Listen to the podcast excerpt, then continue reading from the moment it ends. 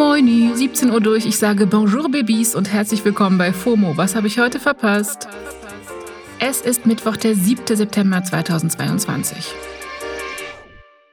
Mein Name ist Esmin Polat und diese Folge wird euch präsentiert aus dem Digitalstandort Deutschland.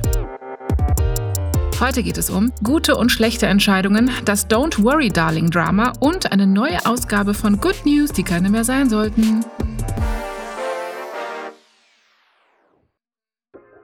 Okay, let's go. Hier kommt der ultimativ schnelle Timeline Recap. Erstens, Justin Bieber hat sich in einem Insta-Video gemeldet und gesagt, dass er seine Welttournee abbrechen muss. Justin sagt, dass ihn die letzten sieben Konzerte extrem erschöpft haben und dass er gerade seine Gesundheit zur Priorität machen muss. Im Juni hatte er öffentlich gemacht, dass er am Ramsay-Hunt-Syndrom erkrankt ist. Das ist ein seltenes Virus, das die Nerven im Gesicht und in den Ohren angreift. Justins rechte Gesichtshälfte war deswegen gelähmt und ist immer noch beeinträchtigt. Gube von uns und gute Entscheidung, finde ich. Zweitens, schlechte Entscheidung, die x-te, kommt mal wieder von der AfD. Die haben nämlich ihre Mikros angelassen. Die AfD hatte gestern eine Parteiveranstaltung unter anderem auf TikTok gestreamt und am Ende der ganzen Chose unterhalten sich drei Podiumsteilnehmende noch, die Mikrofone waren aber weiter an und der Stream ist fröhlich weitergelaufen. In dem Gespräch zwischen den Bundestagsabgeordneten geht es um den bevorstehenden Winter, der ja sicherlich nicht einfach wird, Stichwort Energiepreise. Und dann sagt einer von denen, man muss sagen, hoffentlich, oder? Wenn es nicht dramatisch genug wird, dann geht es so weiter wie immer. Und ein anderer antwortet, und wenn nicht dramatisch, dann ist eh okay. Dann braucht's die AfD offensichtlich nicht. Das lasse ich mal so stehen. Drittens, auf TikTok und Instagram geht gerade ein Clip rum, der, sagen wir, junge ReporterInnen-Formate persifliert und das ist extrem lustig. Die Reporterin, aka Akademikerkind Marie, trifft sich darin mit Melanie, die gern an Mülltonnen riecht. Marie begleitet sie ganz wertfrei dabei, wie sie an ihrer Lieblingstonne schnüffelt und reflektiert daraufhin, was das so mit ihr gemacht hat. Ich verlinke euch das Video in den Shownotes, dann könnt ihr euch das selbst reinziehen. Das war der ultimativ schnelle Timeline Recap. So, kommen wir zum nächsten Thema. Das habe ich die letzten Tage ehrlicherweise ein bisschen abwarten wollen, einfach weil es so verwirrend und kleinteilig war.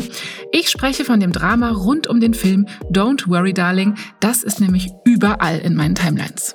Der Film ist von der Regisseurin Olivia Wilde und kommt am 22. September in die Kinos. Mit dabei sind die Schauspielerin Florence Pugh, Harry Styles, Chris Pine und so weiter. Aber rund um den Film herum spielen sich seit Wochen Szenen ab, die man kaum skripten könnte. Nur mal als grober Mini-Überblick. Die Schauspielerin Florence Pugh war offenbar saui, dass die Berichte zum Film sich nur auf die Sexszene zwischen ihr und Harry Styles konzentriert haben. Hatten wir hier bei FOMO auch drüber berichtet. Es gab Querelen am Set rund um Olivia Wilde. Shia LaBeouf, der kurzzeitig auch beim Film dabei war, hat Textnachrichten zwischen ihm und Pugh veröffentlicht und ein Video, in dem er mit Regisseurin Olivia Wilde telefoniert und so weiter. Also ihr merkt, verwirrend. Eine Sache ist aber klar, es gibt reichlich drumherum Drama und das bei einem Film, der Don't Worry Darling heißt, also schon lustig irgendwie. Dementsprechend genau wurde online dann auch die Filmpremiere in Venedig beäugt und da kam es zu einigen shady Situationen, über die Social Media gerade spricht. Das waren die Highlights. Erstens, Florence Pugh ist nicht zur Pressekonferenz des Films gekommen. Olivia Wilde hat Pugh dann vor allen entschuldigt und sowas gesagt im Sinne von, ja, die Gute konnte jetzt nicht zur Pressekonferenz kommen, weil sie mit anderen Dreharbeiten beschäftigt ist, aber toll, toll, dass sie heute Abend bei der Filmpremiere da ist.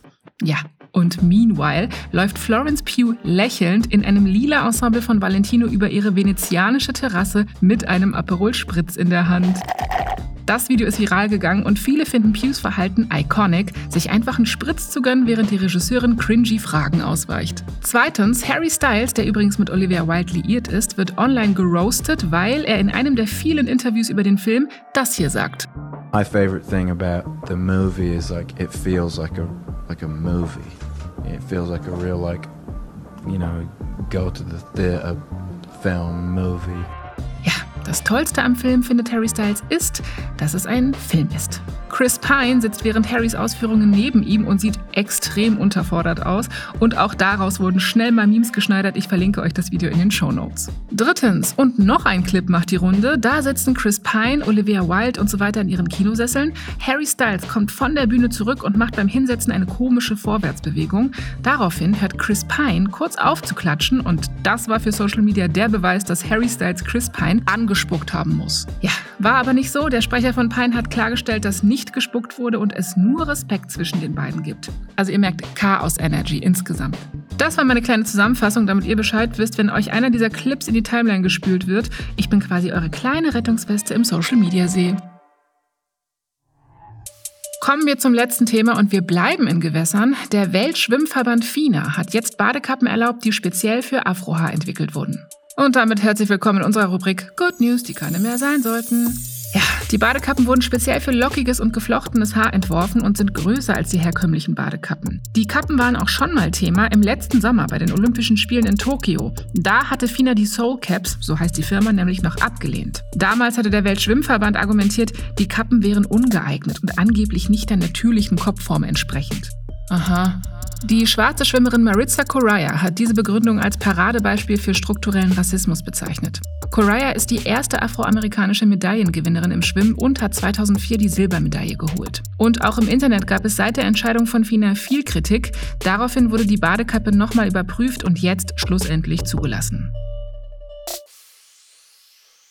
So, das war's für heute mit FOMO. Morgen geht es hier weiter mit meinem Kollegen Don Pablo Mulemba. FOMO ist eine Produktion von Spotify Studios in Zusammenarbeit mit ACB Stories. Folgt uns gerne auf Spotify und lasst eine Bewertung da. Danke. Ciao. ciao.